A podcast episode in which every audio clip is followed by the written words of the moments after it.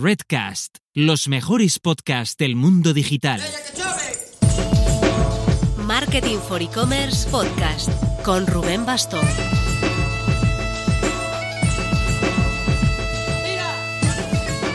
Hola marketers, no ha sido mi mejor semana, no te voy a engañar. Me perdí el ISO Barcelona porque tras más de dos años de resistencia di positivo en COVID. Por fortuna ha sido bastante leve, pero bueno, esto no quita que haya habido su malestar, sus mocos, tos, supongo que aún me lo notarás en la voz. Pero bueno, todos los males sean esos. Por el camino se ha estrenado el podcast de México con Martín Chávez al frente, así que recuerda que ahora tendremos podcast el lunes, el mío, y los miércoles con Martín centrado en México y Lata. Estamos por lo demás en semanas intensas de preparación de sorpresas diversas con la Marketing for E-Commerce Academy, la guía Ecomtech, el Next Payments. No nos dan las horas, pero pronto te contaremos cosillas.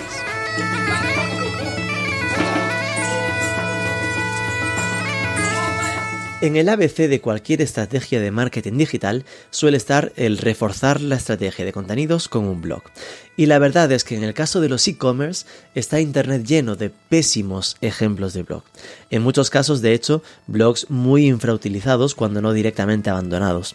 La gente se lanza a publicar sin demasiado criterio y muchas veces acaba creando contenidos que se canibalizan con sus propias fichas de producto o categorías, o crean contenidos un poco random sin demasiado criterio que ni aportan tráfico o casi peor, aportan tráfico absolutamente inútil.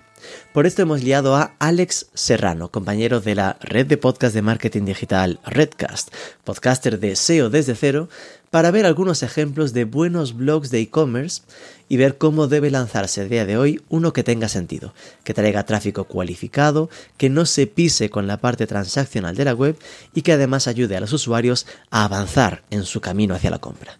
Pero ¿sabes lo que ayuda en el camino a la compra? Ofrecer alternativas de pago en la pasarela y siempre debe haber una opción de financiar o de pagar a plazos como la 3X, 4X o. Más de un millón de clientes lo ha usado en España, más de 10 millones en 12 países europeos, ofrece cobertura a e-commerce internacionales, aumento de conversión y ticket medio, servicio en tienda física y Onei asume el riesgo en el cobro. Tienes toda la info en onei.es.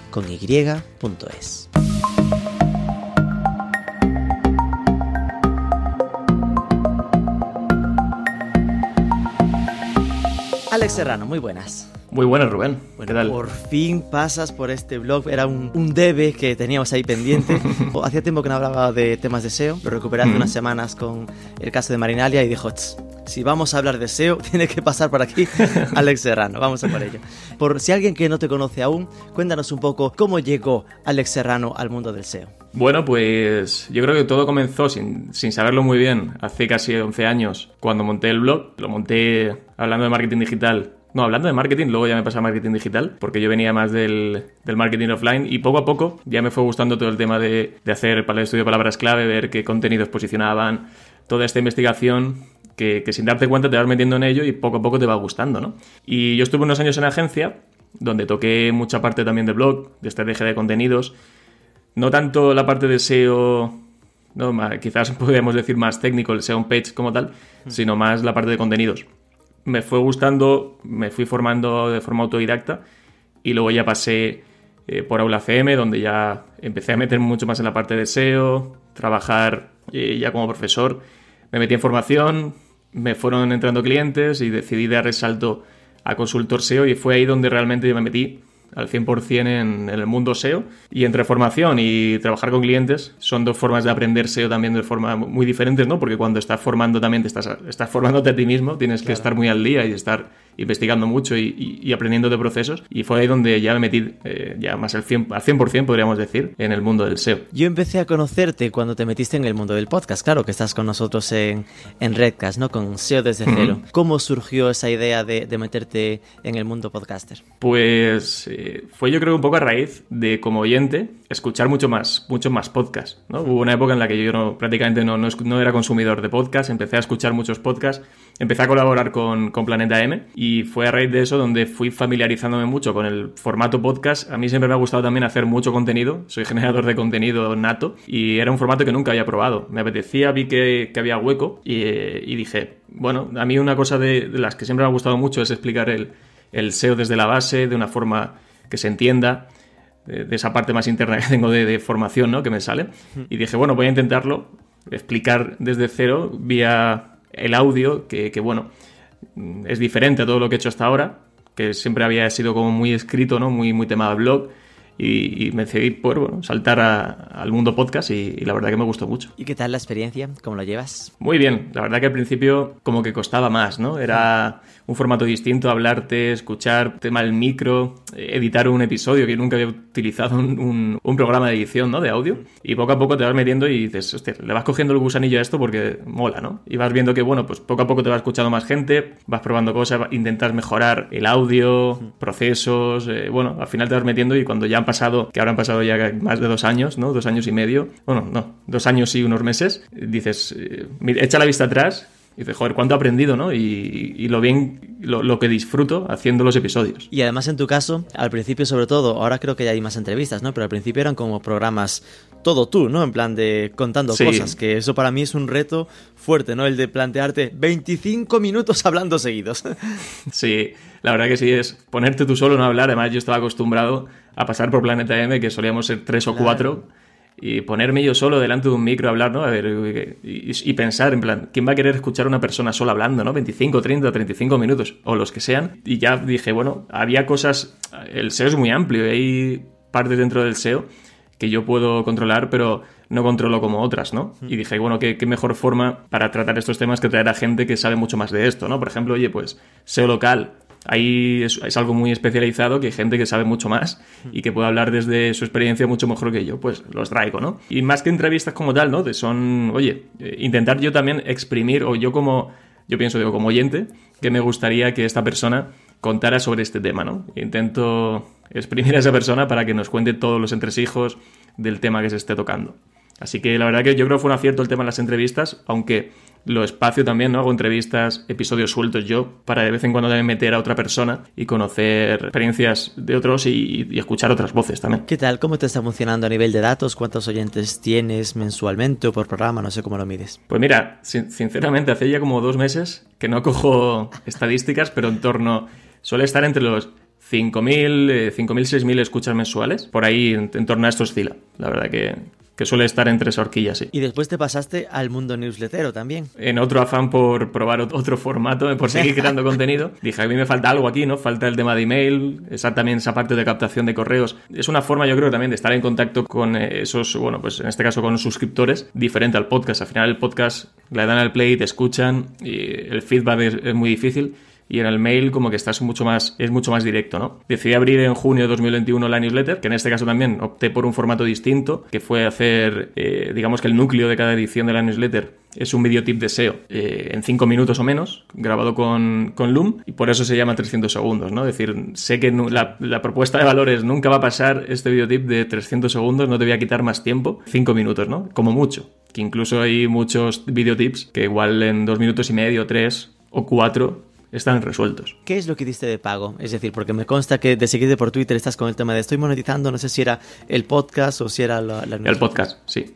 En enero lancé el podcast Premium, que es, digamos, eh, una versión privada, una versión, unos episodios diferentes que hago del podcast SEO desde cero y son episodios privados, que son diferentes porque en lugar de contar los episodios de SEO desde cero son como más pedagógicos, ¿no? Cojo un tema, hablo sobre él a nivel teórico y lo que hago en el premium es, bueno, contarlo desde una experiencia, ¿no? Oye, me ha pasado esto con este proyecto. Como casos de éxito, ¿no? Eso es. Más que casos de éxito, oye, me ha pasado esto. Voy a ver cómo lo resuelvo. Voy haciendo también una, una, continuidad. Voy contando, oye, ¿os acordáis de esto que conté el otro día en este episodio? Pues me ha pasado esto, me ha funcionado, no me ha funcionado. Y además, en otros episodios cuento cómo estoy montando otro proyecto desde la base, desde cero, a nivel de SEO, a nivel de, de web, a nivel de tecnología. Pues un poco el ese building public, pero no muy en público, sino más en, en privado para los, para los suscriptores premium. Eso, claro, lo primero que pensé era lo complicado complicado es que te dejen los clientes. Por eso lo, lo haces con proyectos propios, ¿no? En plan, como Claro. que vas montando un proyecto y lo vas contando. Hablo de proyectos, o sea, hablo de cosas que me pasan con proyectos de clientes, pero nunca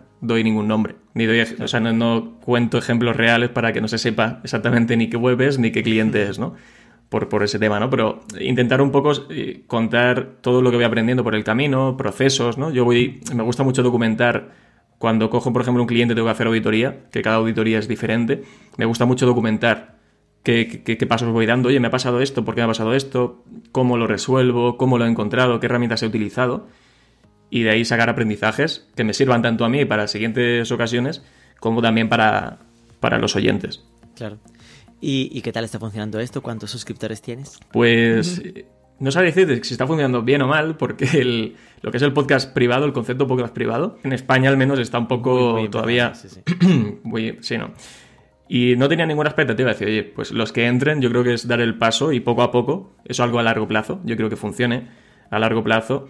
Pero a ver, contento estoy, la verdad. Somos ahora en torno a 45, 46 suscriptores. Y bueno, tenemos el grupo de Telegram. Qué bueno. Se está haciendo una comunidad ahí que, que la verdad que hay una conexión muy buena y muy buen rollo.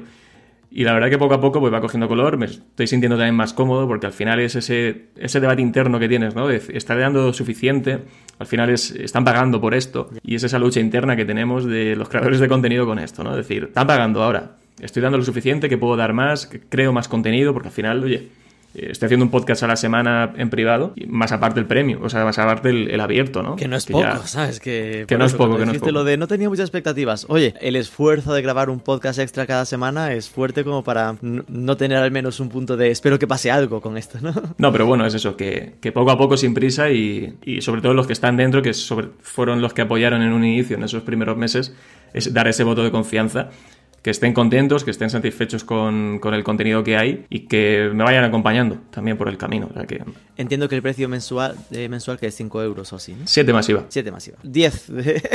Sí, ocho y pico. eh, Al principio sí que hubo una, una oferta de lanzamiento de 5 euros masiva, que sí que se notó mucho, ¿no? Uh, Tuve como dos semanas esa oferta de lanzamiento, luego ya acabada la oferta por goteo, yo entiendo que es un precio que, que no es tampoco tirado, ¿no? De precio, pero bueno, al final yo creo que también hay que valorar el trabajo que hacemos. Un episodio diario es mucho tiempo, aparte de estar pendiente del Telegram, tienen acceso también a todas las newsletters, todo el histórico, a todos los videotips que, que he publicado. Son extras, que bueno, que yo creo que también es una forma ¿no? de, apoyar y de sentirte como que estás haciendo algo y esa contraprestación te merece la pena. Pues vamos a acercarnos al tema de hoy, que es obviously el tema de, es decir, deseo, por introducirnos por aquí. A día de hoy, porque claro, esto del SEO evoluciona tanto, ¿qué es para ti, bajo tu punto de vista, las teclas del SEO más importantes que hay que saber tocar, como si fuera un piano, para que una web se posicione en 2022? A ver, eh, como tú dices, ha evolucionado mucho. Hay muchísimos factores que entran en juego. Recientemente hemos tenido mucha. eh, Google ha dado mucha bola a todo el tema de la experiencia de usuario, de las Core Web Vitals, de todo esto, ¿no? Y, al final son cosas que son importantes porque repercuten en el, en el usuario, ¿no? Que, es, que debe ser el centro.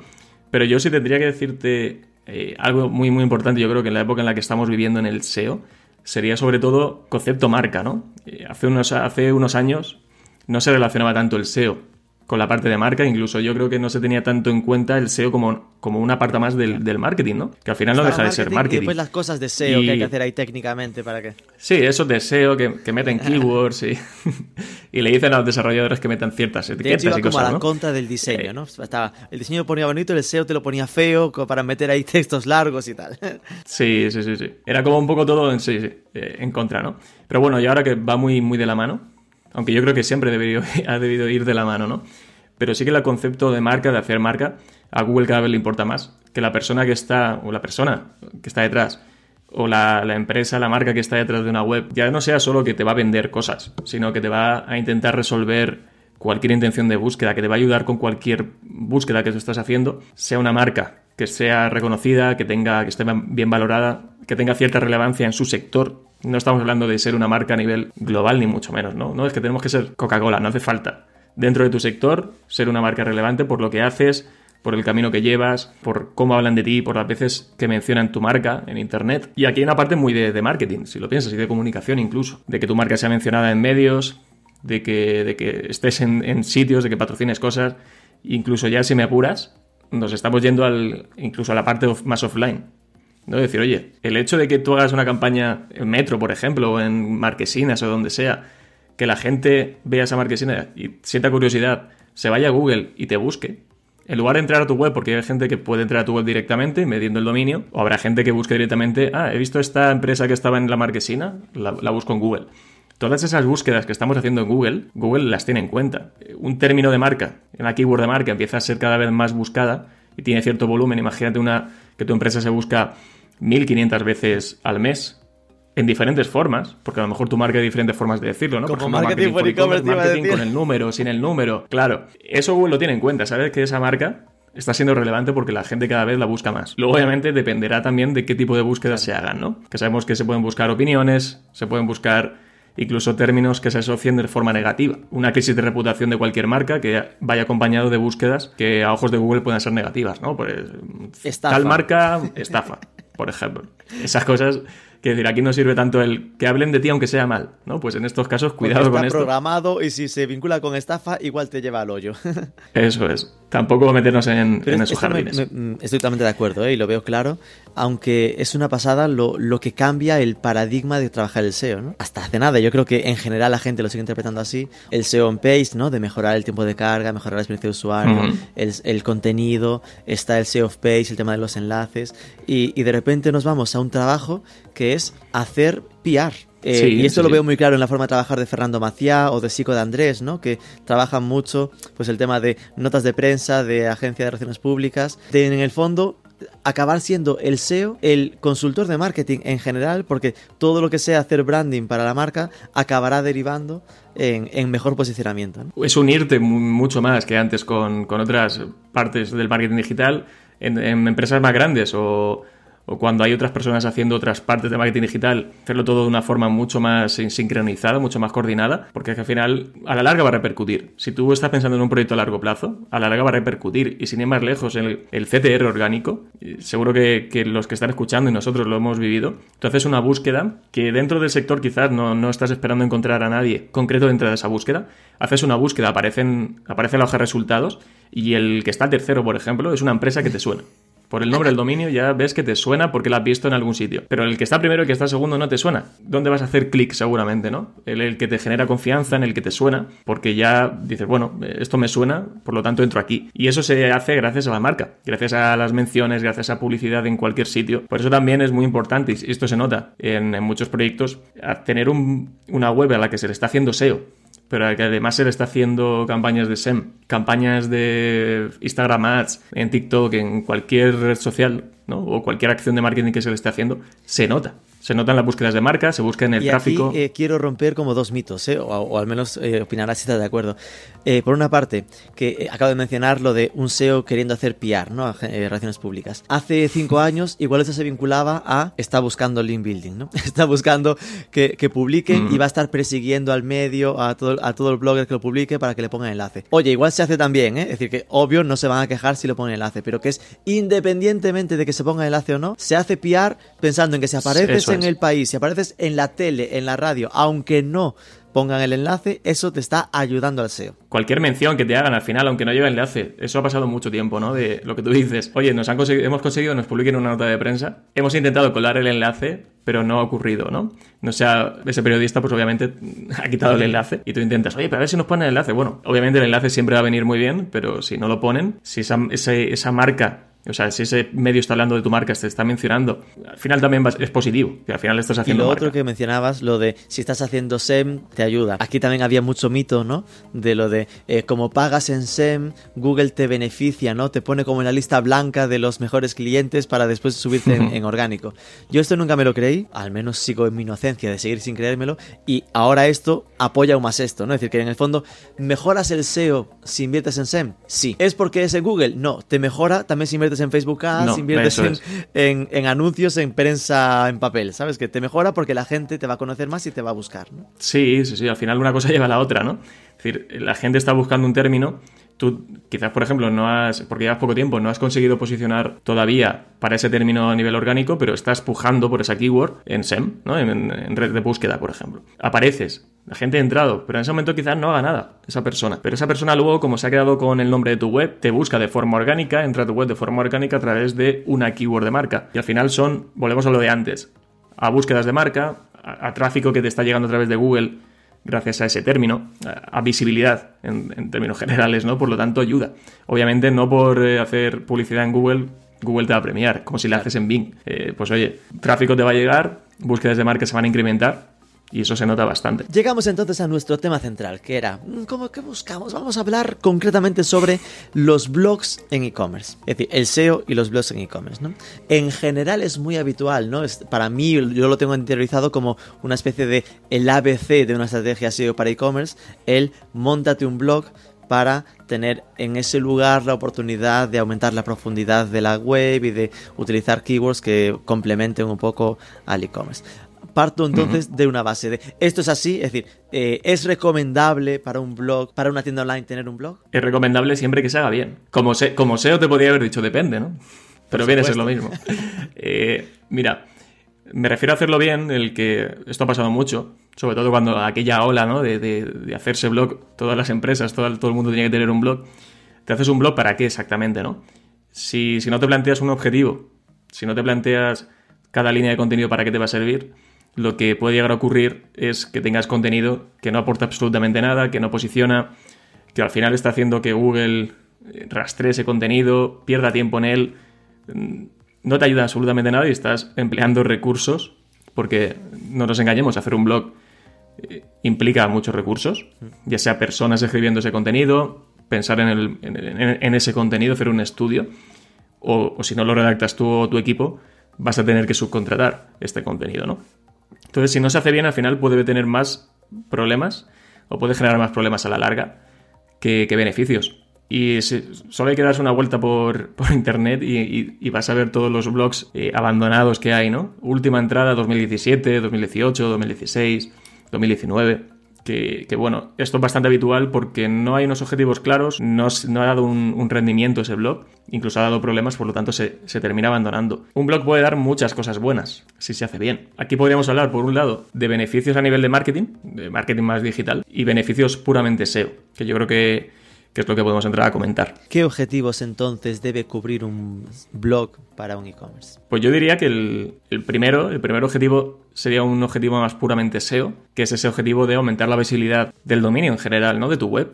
Esa visibilidad gracias a que estás aumentando el número de keywords a las que estás llegando, a las que estás posicionando, intenciones de búsqueda diferentes que antes no estabas cubriendo, el abanico se abre muchísimo, por lo tanto aumenta la visibilidad aumentas el tráfico, ese es el objetivo, ¿no? Aumentar el tráfico orgánico. Y eh, aquí es importante tener en cuenta que el, SEO es un medio, no es un fin.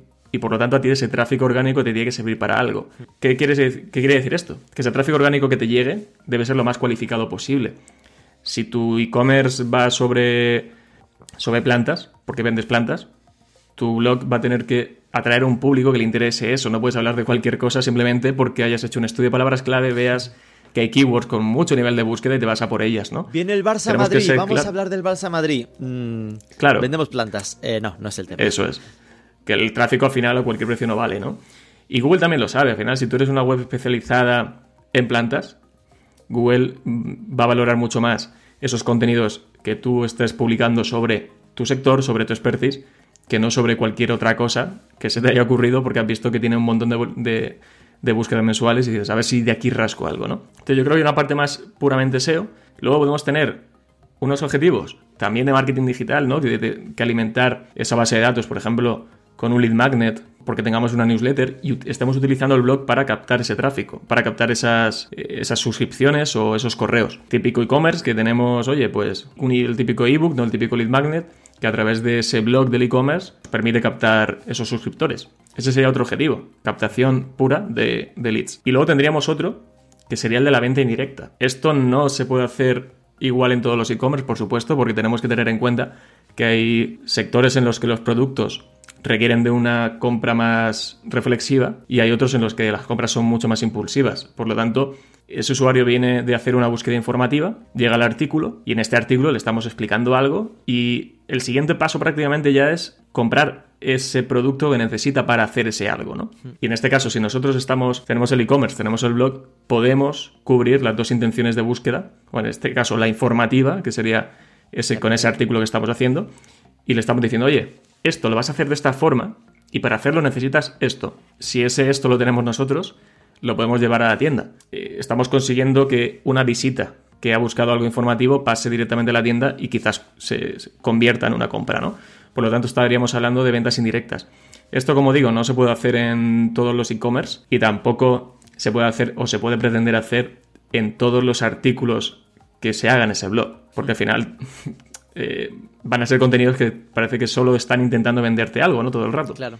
Entonces hay que tener en cuenta esas diferentes etapas de los procesos de decisión de compra para eh, en cada, en cada una de esas etapas darle al usuario no solo lo que está buscando, lo que necesita resolver, sino la forma en la que se lo estamos dando. Me extraña que le llames venta indirecta a eso, ¿no? Casi yo pensaría que es venta directa, en plan, consigues que... Venta el- directa, el sí. que visite, entre y compre, ¿no? Es decir, que lo Sí, enganchas sí, blog a- a- al e-commerce. Hay un paso intermedio, ¿no? Que es, bueno, pues eh, darle ese contenido informativo, convencerlo o, o darle esa confianza para luego llevártelo a la tienda.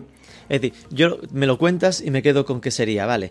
Está el objetivo tráfico, ¿no? El, lo que busco es más visibilidad, consigo que me conozca y por lo tanto, oye, a malas significa que estoy aumentando las pistas positivas para Google para que me posicione en las, en las transaccionales, por entendernos. Pero después está, ya que ha llegado, tengo el objetivo de, bueno, es compra reflexiva, así que intento captar el lead para a través de la newsletter o de los emails seguir calentándolo y que acabe comprando. O la directa, que es, le he hablado de lo importante que es regalar flores en San Valentín, eh, cuatro cosas que hacer en San Valentín, y una de ellas es regalar flores, y yo vendo flores, así que aquí tienes enlace a los cuatro ramos más buscados, ¿no? Sí, sí, sí. Así es, mira, si yo, por ejemplo, estoy buscando flores, eh, flores no, plantas, que, tengan unas determinadas propiedades, ¿no? Aromáticas, oye, plantas que ahuyenten a los mosquitos. Y me encuentro con un artículo de un e-commerce de plantas que habla de cinco plantas que ahuyentan a los mosquitos. Y me dices, esta planta, esta planta y esta planta.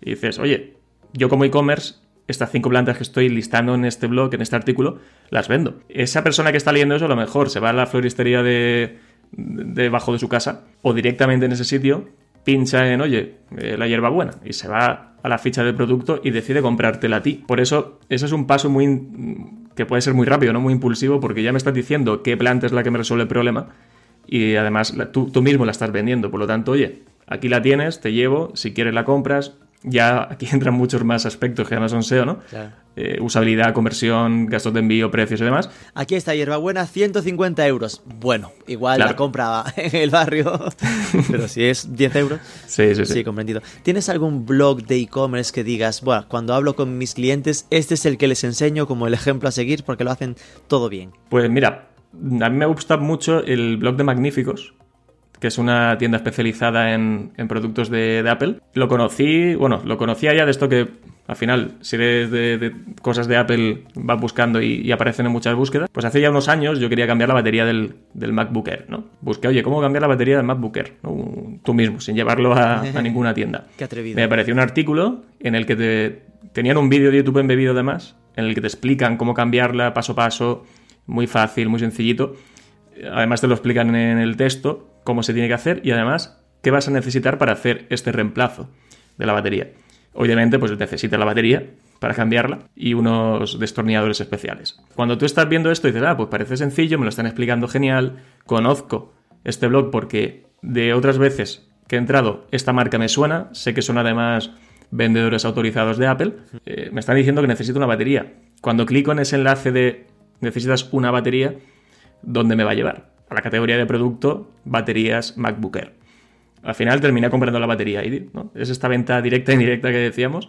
Dentro me resuelven una intención de búsqueda, una intención de búsqueda informativa y hay una intención de búsqueda subyacente, que esto lo contaba en lo contaba de esta forma muy bien eh, Guillermo Gascón del, del podcast de la SEO, que al final tú has ido por una búsqueda informativa cómo cambiar la batería y además has descubierto que necesita, que tienes otra necesidad que es la batería y unos, y unos destornilladores pentatubulares, no sé qué, ¿no? Bueno, pues tú al final terminas yendo a la otra página porque necesitas esa otra cosa, necesitas esa, esa batería, pues al final la terminas comprando ahí.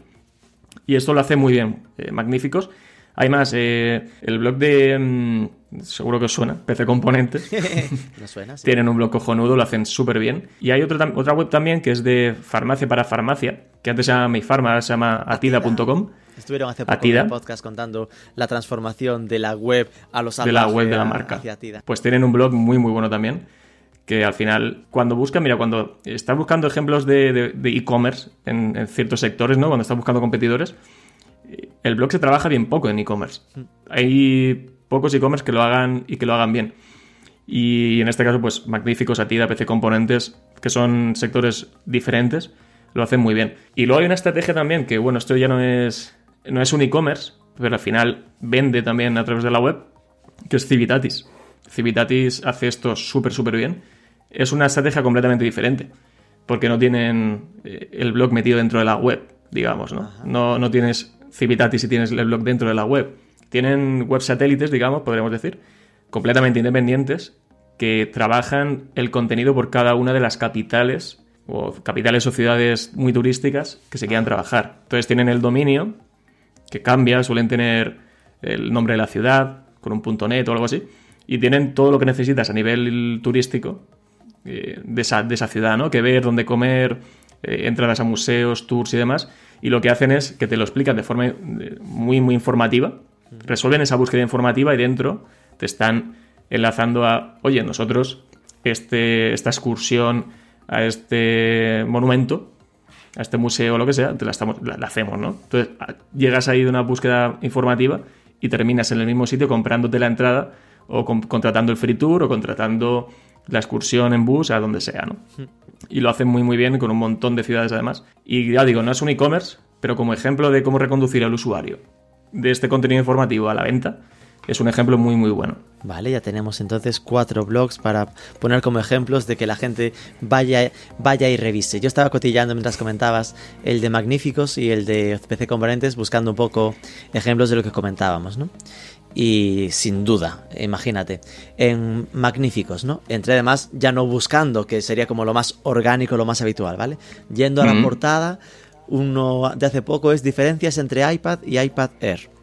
¿Ok? La gen- es una búsqueda informativa. La gente que esté buscando Sí. comprarse uno u otro, ¿no? De que va a estar con esa fase.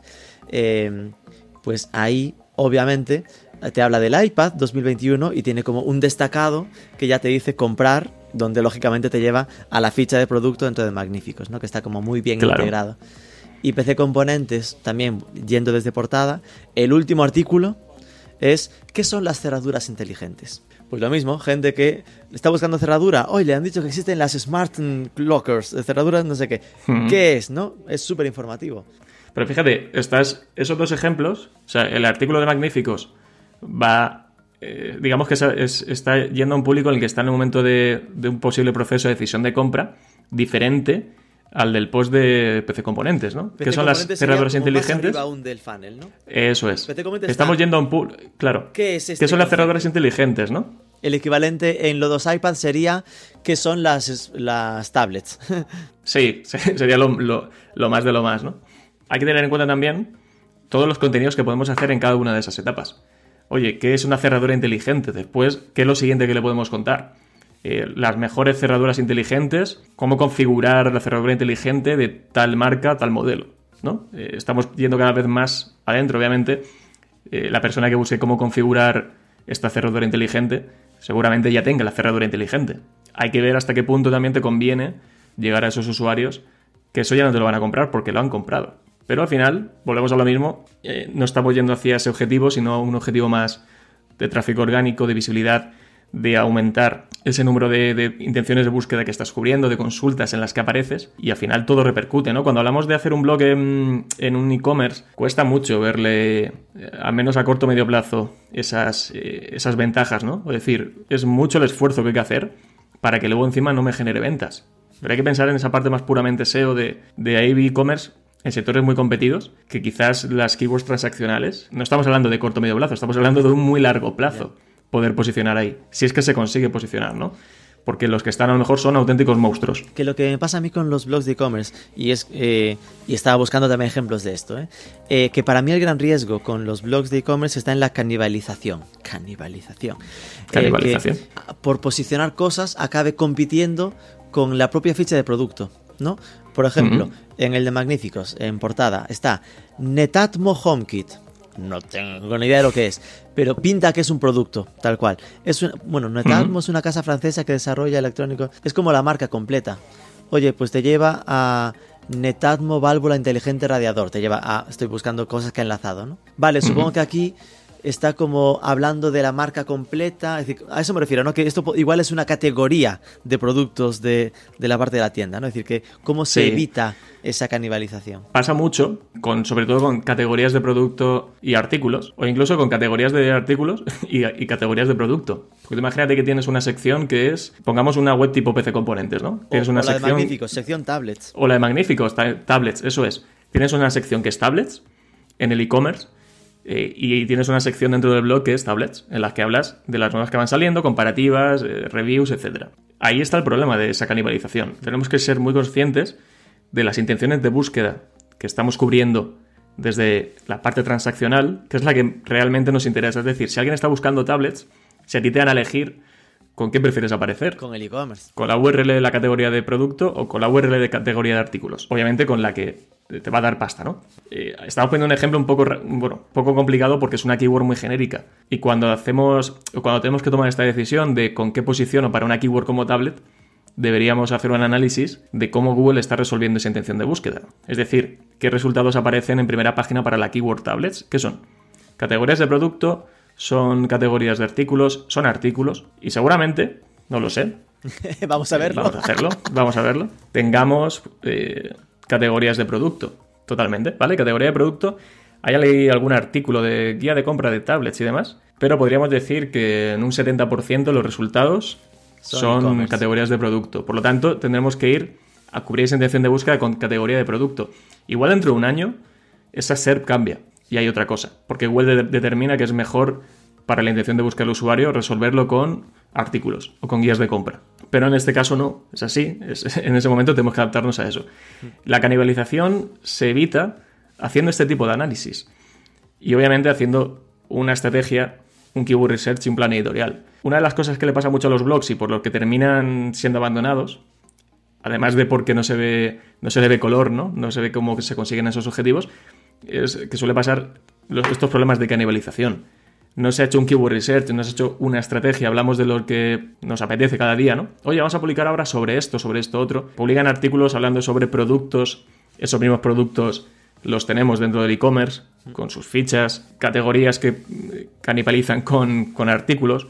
Entonces aquí lo que tenemos que tener muy en cuenta es que sabemos que si una canibalización es cuando dos URLs o más de una misma web intentan posicionar para una misma intención de búsqueda, que no tanto para una keyword, ¿no? Intentar no hacerlo, es decir, este es mi plan editorial, esta es mi estrategia de contenidos, no voy a meterme nunca en posibles conflictos, sobre todo con transaccionales, porque es que ya no solo es una cuestión de SEO, es una cuestión de ventas. Madre mía, eh, estoy viendo el, el, el blog de PC Componentes y me van saliendo tantas cosas que comentar.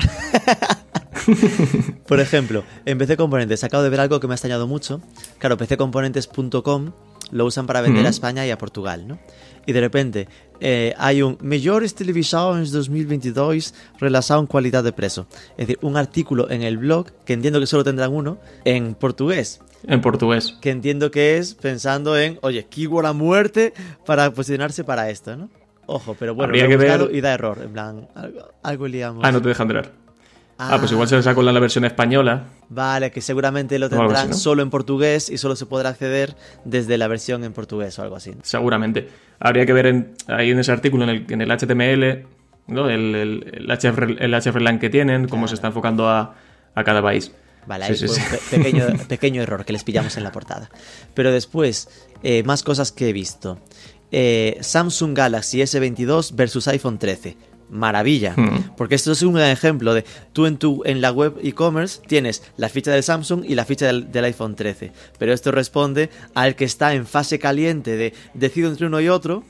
Pero esto Mm. o lo tienes tú o caería en Sataka o en cualquier otra web. Entonces, mejor que, que la comparativa la vea directamente en PC Componentes porque digas lo que le digas, ahí le podrás poner el enlacito a compra es. aquí. Sí, al final es ver esas oportunidades y decir, si no me meto yo, se van a meter otros.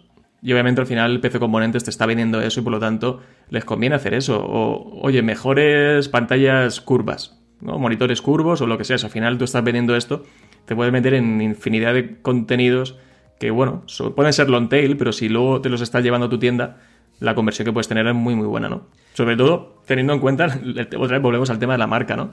Yo veo que en un artículo PC Componentes con un montón de datos, me está argumentando por qué estos cinco televisores son los mejores para lo que sea, yo digo, bueno, pues al final, ¿dónde suelo comprar? ¿O qué tiendas, en qué tiendas suelo confiar a nivel de tecnología? Pues si te suena PC Componentes, si has comprado, tienes cuenta en PC Componentes, vas a terminar comprando por ahí. Mi equipo siempre se mete conmigo porque dicen que soy demasiado fanboy de PC Componentes y prometo que el ejemplo lo has dado tú y no yo.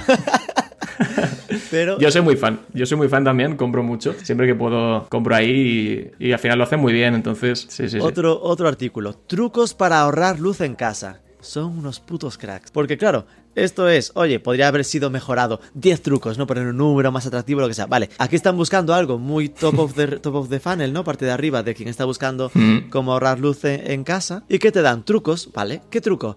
Eh, programa los aparatos con enchufes inteligentes.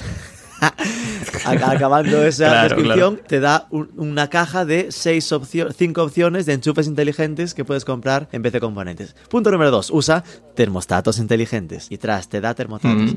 Apaga los aparatos en stand-by. Ok, no hay nada. Usa el modo eco. No hay nada. Electrodomésticos para hogar. Bueno, aquí ya han colado OX, no tiene mucho sentido. Utiliza electrodomésticos eficientes. Y ahí tras te clava eh, unas fotos de unas lavadoras tipo A en lacito, ¿no? Ese equilibrio que entre te digo cosas que son útiles y punto, con te digo cosas que en lo que yo te puedo ayudar, te clavo el enlace. Eso me parece brillante, ¿no? Claro, y al final, si te fijas, están yendo a un tipo de producto que no requiere mucha reflexión tampoco. Obviamente, comprarte una lavadora tipo A o tipo F eh, sí que requiere un poco más, tienes que hacer más investigación, pero y además es un sector que no sé el resto de la gente, pero yo suelo ser como muy impulsivo, ¿no? Con el tema tecnológico. Hay un enchufe con temporizador, ¿qué tal? 30 pavos. Al final te vienes pasando por el aro, volvemos a lo mismo, estás en PC Componentes, está, pues te lo compras. Sí, yo creo que si, si buscamos un punto en común entre estos dos ejemplos, ¿no? Magnífico, magníficos y PC componentes, está en que claramente hablen de lo que hablen, siempre están buscando la excusa para meterte de forma eh, justificada menciones a cosas que te pueden llegar a vender, ¿no? Es decir, ejemplo en magníficos, cuadragésimo sexto, 46 aniversario de PC de, de Apple. Pues ahí te clava un artículo de la historia de Apple, bla bla bla, de un garaje al estrellato,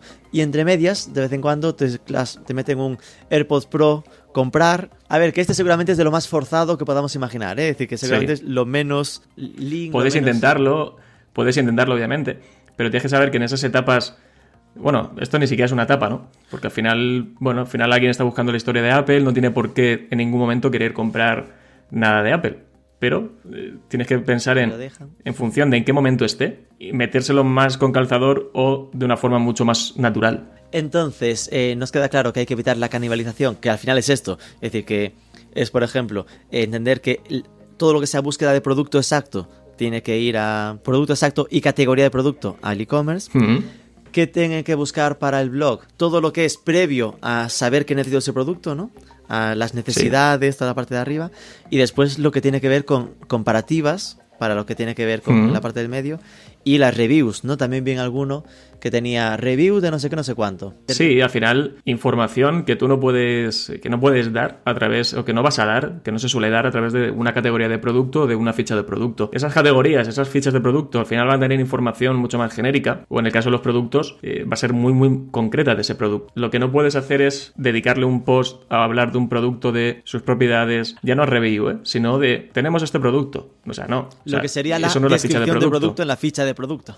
Eso es. Y esto, ya te digo, pasa bastante y es un problema porque el problema no está en, ya es en la propia canibalización. Dices, bueno, pero es que me está posicionando el artículo para la keyword de- del producto. Y dices, ah, pues mira, por lo menos estoy posicionando ya, pero es que ese artículo no te va a dar la venta. Es decir, al final, cuando alguien busca ese, esa keyword, está esperando encontrar o bien un producto o bien una categoría de producto. Si aparece un artículo, si entra y se lo lee, a lo mejor eh, va a tener, o seguramente va a tener muchas menos posibilidades de terminar comprando el producto que si le estuvieras mostrando directamente o la categoría de producto o la ficha de producto. Entonces al final es gastar una bala que, bueno, pues estando hablando de un e-commerce y de, lo importante que son las ventas y de lo que cuesta llegar a vender, pues es una pena, la verdad. Atida, no me paro más, ¿eh? pero también entré en su, en su blog, artículo, protector labial, ¿qué son y cuáles serán los mejores para este verano? Pues ahí es a quien busca protector labial, que es un genérico, ¿no? Oye, ahí podríamos pensar que se está compitiendo contra, contra la categoría, subcategoría de protector labial, ¿no?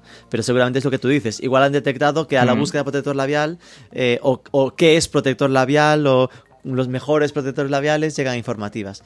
Llega aquí y después de contarte mucho, mucho, mucho, mucho, te enseña eh, cuatro o cinco protectores labiales con el enlace, obviamente, a su, a su web. En el momento que estamos metiendo ese qué es o los mejores, ya pasa a ser una intención de búsqueda informativa, 100%. No habría problema en, una posible categoría de producto que fueran protectores labiales, porque son intenciones de búsqueda diferentes, ¿no? Y con eso hay un montón de ejemplos. Al final es ya no solo la keyword, dices que estoy utilizando, que esto pasa mucho, ¿no? Sobre todo la gente que tiene menos conocimientos de SEO, dice, pero que estoy utilizando protector labial en la categoría de producto y en el post.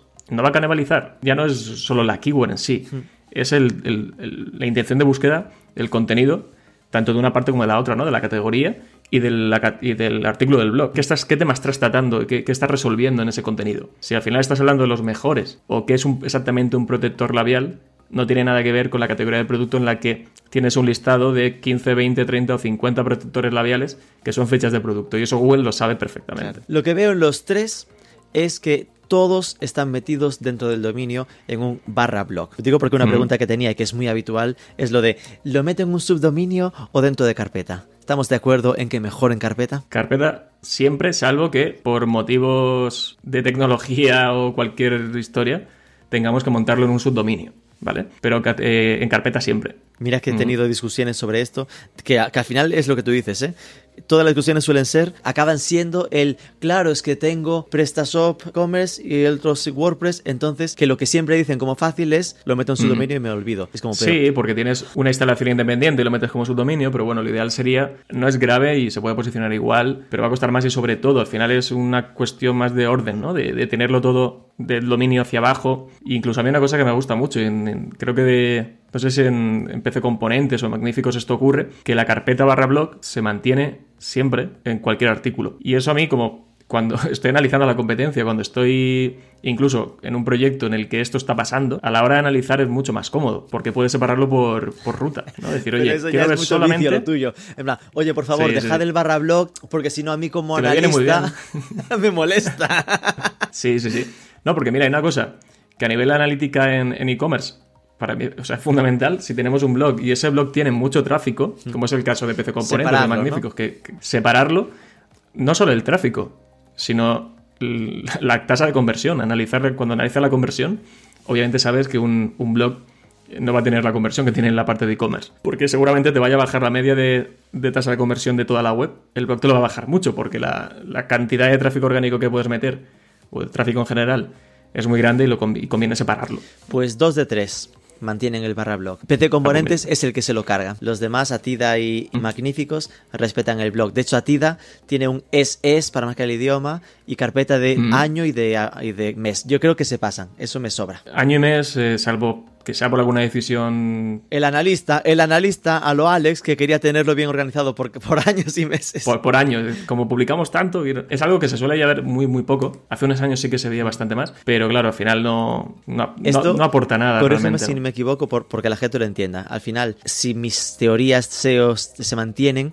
el subdominio al final es como empezar un dominio de cero. Es decir, que en la práctica es como un dominio nuevo que tienes que volver a posicionar. Y si lo metes en la carpeta, ¿no? En el barra blog, es una parte del dominio principal. Por lo tanto, tanto se beneficia del histórico del dominio actual como cuando vayas ganando tu peso con el blog, estarás sumando al dominio principal, ¿no? Por ahí van los tiros. Al final, todo lo que hagamos que cuelgue, digamos, debajo del dominio, eh, se va a beneficiar de esa fuerza que ya tenga el dominio, ¿no? Y al final también todo lo que vayamos dando se va a quedar ahí dentro el subdominio, digamos que, aunque forma parte, va un poco más por libre. Pero bueno, hay casos que esto no es tan categórico. Hay casos en los que los subdominios funcionan muy bien, subdominios que han funcionado muy bien y, posicionan genial. ¿eh? O sea que tampoco, siempre que se haga bien, se pueden obtener resultados. Vale, yo hay cosas que me rayaban mucho, por ejemplo, con HubSpot que son eh, herramientas que te obligan sí o sí a instalarlo en sus dominios, ¿no? Que es como, ostras, algo que ya es como además pensado para contenidos, que te obliguen ¿no? a, a meter en su dominio, me frustraba siempre mucho. Pero bueno, entiendo que ahí no queda otra, ¿no? Sí, al final es también ver para qué utilizas cada uno. Yo normalmente cuando he encontrado algún proyecto con, con Hotspot, era landings de venta, sobre todo para campañas de publi. Incluso muchos, la mayoría de casos, se, se optaba por, por, marcar como no index esas landings. Pero claro, si ya metes todo el blog dentro de HubSpot, ya te duele más, ¿no? Porque... Eso ya es otra. eh, a nivel de CMS, ¿no? Porque para mí estándar, ¿no? Es pensar blog igual a WordPress, pero sí que al final cuando uno está en e-commerce podría llegar a pasar de, oye, yo lo tengo en PrestaShop y PrestaShop tiene una opción blog. Mm, es bueno, es decir, ¿compensa si estoy en PrestaShop matarme a crear el blog en WordPress o podría usarlo con el mismo CMS del propio e-commerce? Obviamente vamos a tener más, muchas más herramientas, mucho más fácil cuando necesitamos eh, ciertos extras, ¿no? Porque sabemos que esa facilidad que tiene WordPress, todas las opciones que tiene, sobre todo todos esos plugins, eh, digamos que está mucho más enfocado a la creación de contenido y por lo tanto lo vamos a tener más fácil, más fácil de montar, más eh, comodidades. Pero a la hora de resultados no tiene por qué haber ningún problema. Si tienes un e-commerce en PrestaShop y vas a hacer o te vas a montar directamente el blog con PrestaShop, sabiendo un poco de esas bases de SEO que puedes aplicar, si a un, a un PrestaShop, a la parte de e-commerce, vas a necesitar incluir eh, módulos por temas de indexación, módulos SEO, tema de sitemaps, tema de canonicals, bueno, todo lo que necesitemos normalmente para, para tocar ciertas cosas, eso luego también lo vas a poder aprovechar para el blog y, y no tiene por qué salirte mal. Es decir, con lo que tienes más que suficiente. Luego, si al final tú te manejas bien con PrestaShop, no tienes por qué tener ningún problema. Ahora, que es que vienes de WordPress y a nivel de blog te manejas muy bien con WordPress y PrestaShop te lleva por la calle la amargura, pues eso es una opción que puedes valorar. No tiene por qué ser necesario. ¿eh? Me quedo entonces con que perfectamente podría hacerse con el de, con el de PrestaShop o con el del sí, sí, el sí. CMS que tengas con, con la web, porque al final entiendo que en la práctica lo que pierdes, es un poco pasarme, ¿eh? pierdes el semáforo del Yoast. Básicamente, pero por lo demás, Pierdes, si sabes claro, cómo se redacta. comodidades, esos abanicos, pero al final si tienes la base del SEO, si puedes trabajar bien los contenidos con su on-page básico, eh, trabajar bien el enlazado interno, poder trabajar los sitemaps bien en PrestaShop, eh, quiero decir, eso, ese, esos básicos de SEO no te van a faltar. Entonces ahora más allá que quieras meterte con historias, un poco más temas más visuales, por comodidad y por tema económico, que al final sabemos que cualquier módulo en PrestaShop, pues te vas a tener que pagar, ¿no? ¿Qué frecuencia recomendarías? Ya vas a decirme un depende, lo sé, pero bueno, tenías que intentarlo. ¿Qué frecuencia dices que es, bueno, la cambio, mínima eh, deseable para un blog? Bien, bien enfocada la pregunta. Yo, como mínimo, dejaría dos al mes, siempre y cuando se, se hagan muy bien. Es decir, estamos hablando de que no es lo mismo ser PC Componentes que ser uno que acaba de montar dos personas que han montado un e-commerce y tienen que gestionar toda la parte logística, los pedidos, el marketing, mil historias y además ponerse a redactar, ¿no? Dice, bueno, lo subcontratamos, bien, pero es que subcontratar contenido de calidad también vale dinero. Entonces, planteémonos cuánto podemos hacer con los recursos que tenemos que no haga que me queme a corto o medio plazo.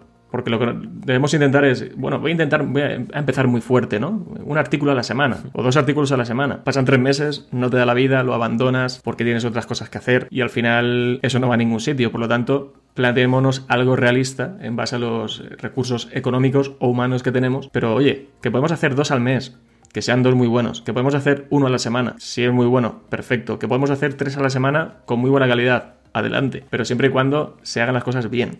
Quedémonos si no... entonces con el resumen de si es muy bueno, que estuvo como puntilla al, al, final de cada frase. Es decir, aquí la clave mm. está todo lo que puedas hacer mientras mantengas el nivel de calidad necesario.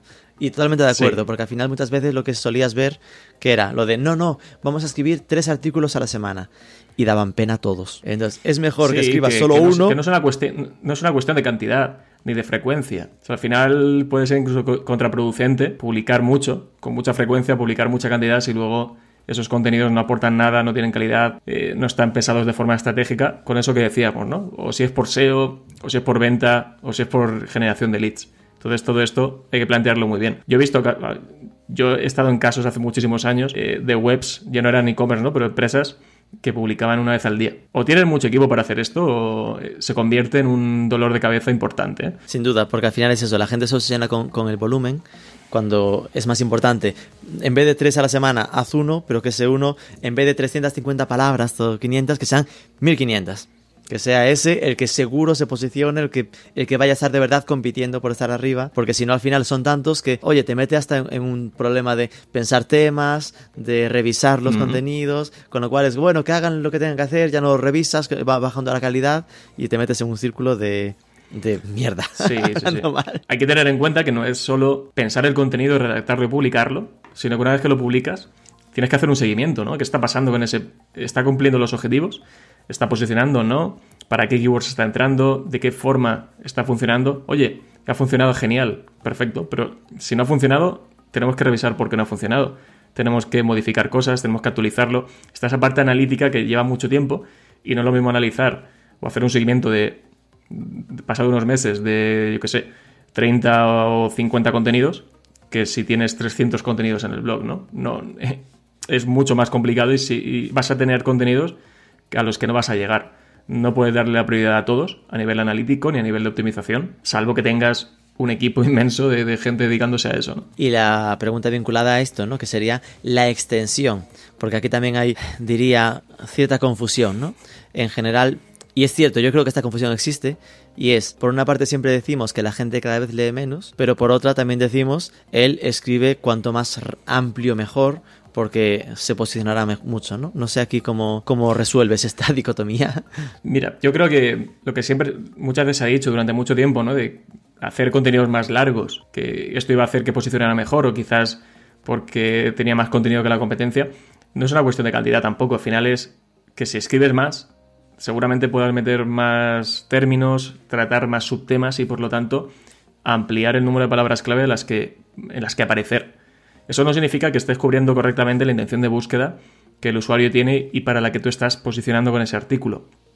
Entonces, no es una cuestión tanto de plantear un mínimo o plantear un máximo de palabras eh, que tenga que tener un contenido, sino un poco más analizar qué resultados están apareciendo para esa búsqueda en la que quieres posicionar, ver cómo lo están haciendo y tú tienes claro lo que espera el usuario recibir y cuando estás redactando ese contenido tienes que saber más o menos con cuánto contenido eres capaz de resolver esa intención de búsqueda. Y estamos hablando de no meter demasiada paja, de, ir al grano, de ir en concreto a lo que necesita el usuario. Y en muchas ocasiones incluso puede que estemos hablando de muy poco texto. Simplemente para el que también Google necesite para saber de qué va esa página, que veas, que entienda esa semántica. Porque a veces el usuario necesita una imagen, necesita una tabla comparativa, necesita un vídeo o necesita, no sé, cualquier cosa que no es necesariamente un texto, ¿no? Entonces tenemos que analizar muy bien qué espera el usuario encontrar de esa intención de búsqueda y si son 500 palabras, 500 palabras, si son 1500, 1500, si son 8000 palabras, 8000 palabras. Porque a lo mejor es un tema mucho más profundo, mucho más delicado, que necesita mucho más texto para, para convencer, por ejemplo, ¿no? al usuario de que eso es lo que necesita hacer o la forma en la que resolver cualquier problema. Algo de, de malvado, ¿vale? En, yo leyendo entre líneas en el analiza lo que está posicionado y me quedaría analiza y copia. en plan, fíjate lo que está posicionado y di, lo que está ahí es lo que tienes que tener tú, pero un poco mejor, ¿no? sí, a ver, que el planteamiento no, no, es, no, está mal, porque si lo piensas, si están posicionando en Google, si nos fijamos en el top 5, por ejemplo, si están ahí y llevan un tiempo además mantenidos en, en, esas posiciones, es por algo. No significa que tengas que copiar el contenido, sino el planteamiento de ese contenido. De qué forma están abordando el tema, hasta qué nivel de profundidad se está metiendo, con qué formatos están, se están resolviendo esa intención de búsqueda, ¿no? Lo que decía. A lo mejor hay tablas en HTML, o se están utilizando imágenes, o se está utilizando un vídeo. Adaptémonos a esa intención de búsqueda y una forma de saber lo que el usuario quiere recibir es fijarnos en lo que está recibiendo ya en ese momento, que es el top 5, el top 10 de las búsquedas en Google, porque si están ahí es porque Google, además de una serie de factores on page, off page, están ahí porque están resolviendo bien la intención de búsqueda.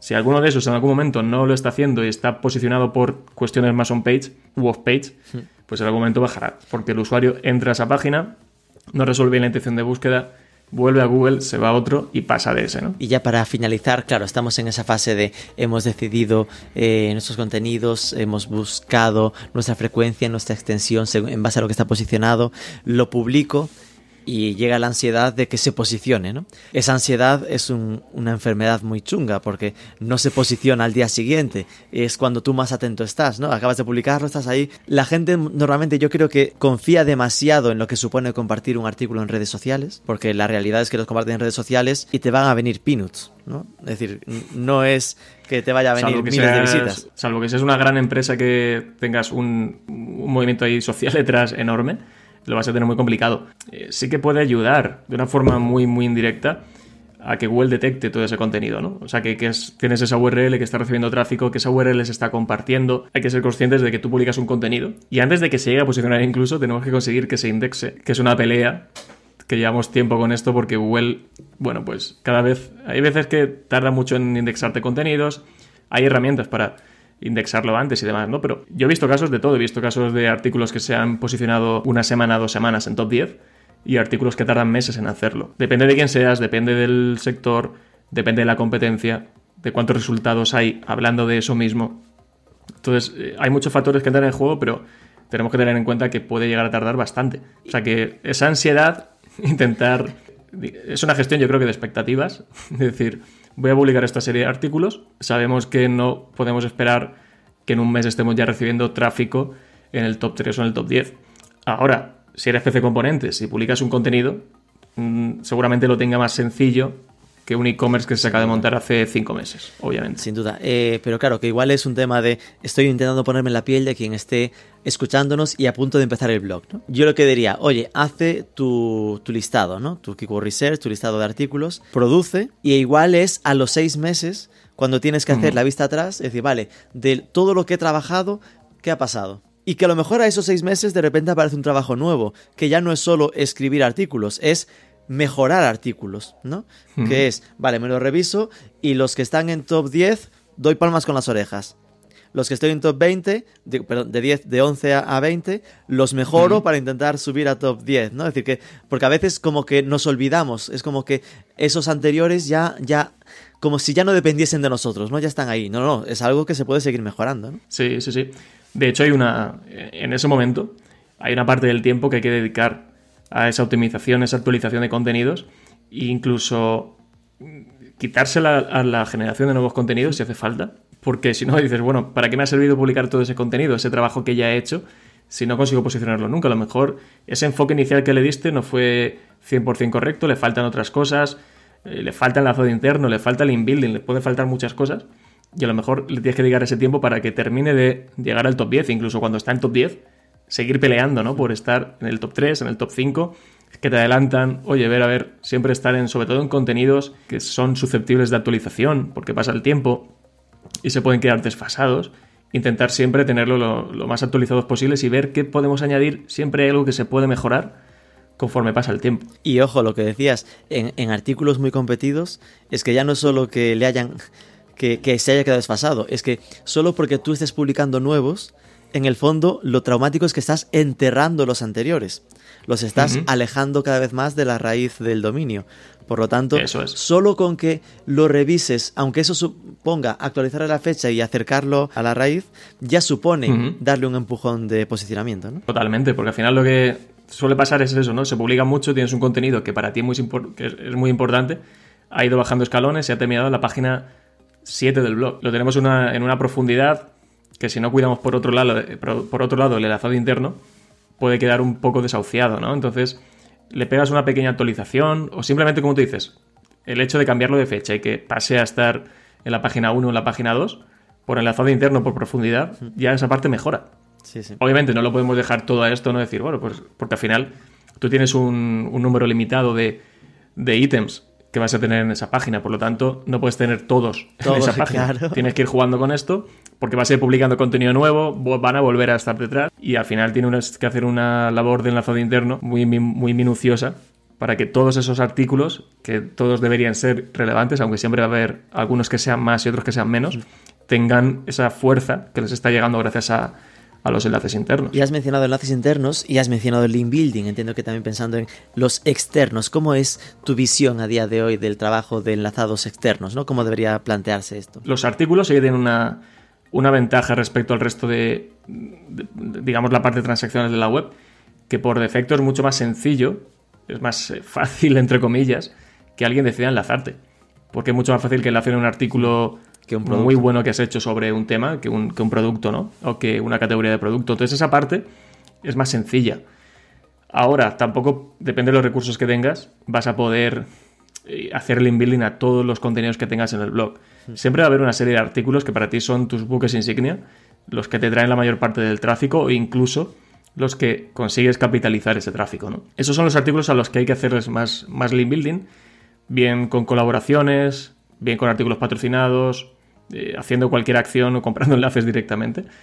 Haciéndolo bien, obviamente, se puede, puede tener muy buenos resultados. Yo creo que aquí tiene mucho más peso el, el enlazado interno y hacer esos contenidos que cubran bien la intención de búsqueda. Obviamente, si estás en un sector en el que tu competencia es súper, súper fuerte y, lo analizas y tienen muchos enlaces entrantes, vas a tener también que trabajar esta parte. Volvemos al tema de la marca, volvemos al tema de la competencia. Yo he visto casos en los que sin hacer link building se han posicionado muy, muy bien, porque la competencia no lo hace o porque tu marca es tan potente en ese sector, como lo que representas tú en ese sector, que no necesitas esto. Obviamente todo suma, ¿no? Todo lo que le puedas añadir va, va a funcionar, siempre y cuando se haga bien, pero que no siempre es necesario. A mí yo tengo que decirlo, que yo confieso, el link building es la parte del SEO que menos me gusta. No que no me, menos me gusta el concepto, sino que menos me gusta hacerla. Y aún así lo haces, con lo cual, eh, porque podría decir, hay casos, hay casos, se, conozco SEOs que al final directamente hacen una política de cero enlaces, ¿no? De no, no, yo lo que trabajo es on-site, on-site, en plan me centro en, en mí, en la marca, y lo otro es lo que debe venir orgánico, ¿no? En plan, que lo que debes trabajar es en ser la mejor versión de ti mismo para que los enlaces lleguen por sí Ya llegarán. Exacto. Eh, hay veces que sí, hay veces que llegan, pero obviamente siempre pueden llegar más. Claro, y siempre puedes organizarlo un poco más rápido, ¿no? La, la urgencia. Eso es. Jo, pues Alex Serrano, de verdad, muchísimas gracias. Eh, si alguien no te tiene localizado, eh, pueden saber de ti y tenerte todo centralizado a través de alexserrano.es. Ahí les preguntarás eh, quiénes vienes siendo, quién eres. Eh, te interesa el SEO, pero ¿es porque quieres aprenderlo o porque necesitas que lo hagan por ti? Está como muy bien estructurada la web, no, no hay pérdida. Eh, de verdad, muchísimas gracias por ayudarnos a hacer un poquito de luz esta conversación súper chula sobre los blogs en el e-commerce y el SEO. Así que nada, que te vaya todo Nada, genial. un placer, Rubén. Muchas gracias por la invitación. Se me ha pasado volando y nada, espero que haya sido de, de utilidad, de valor este contenido. Sin duda. Un abrazo. Un abrazo.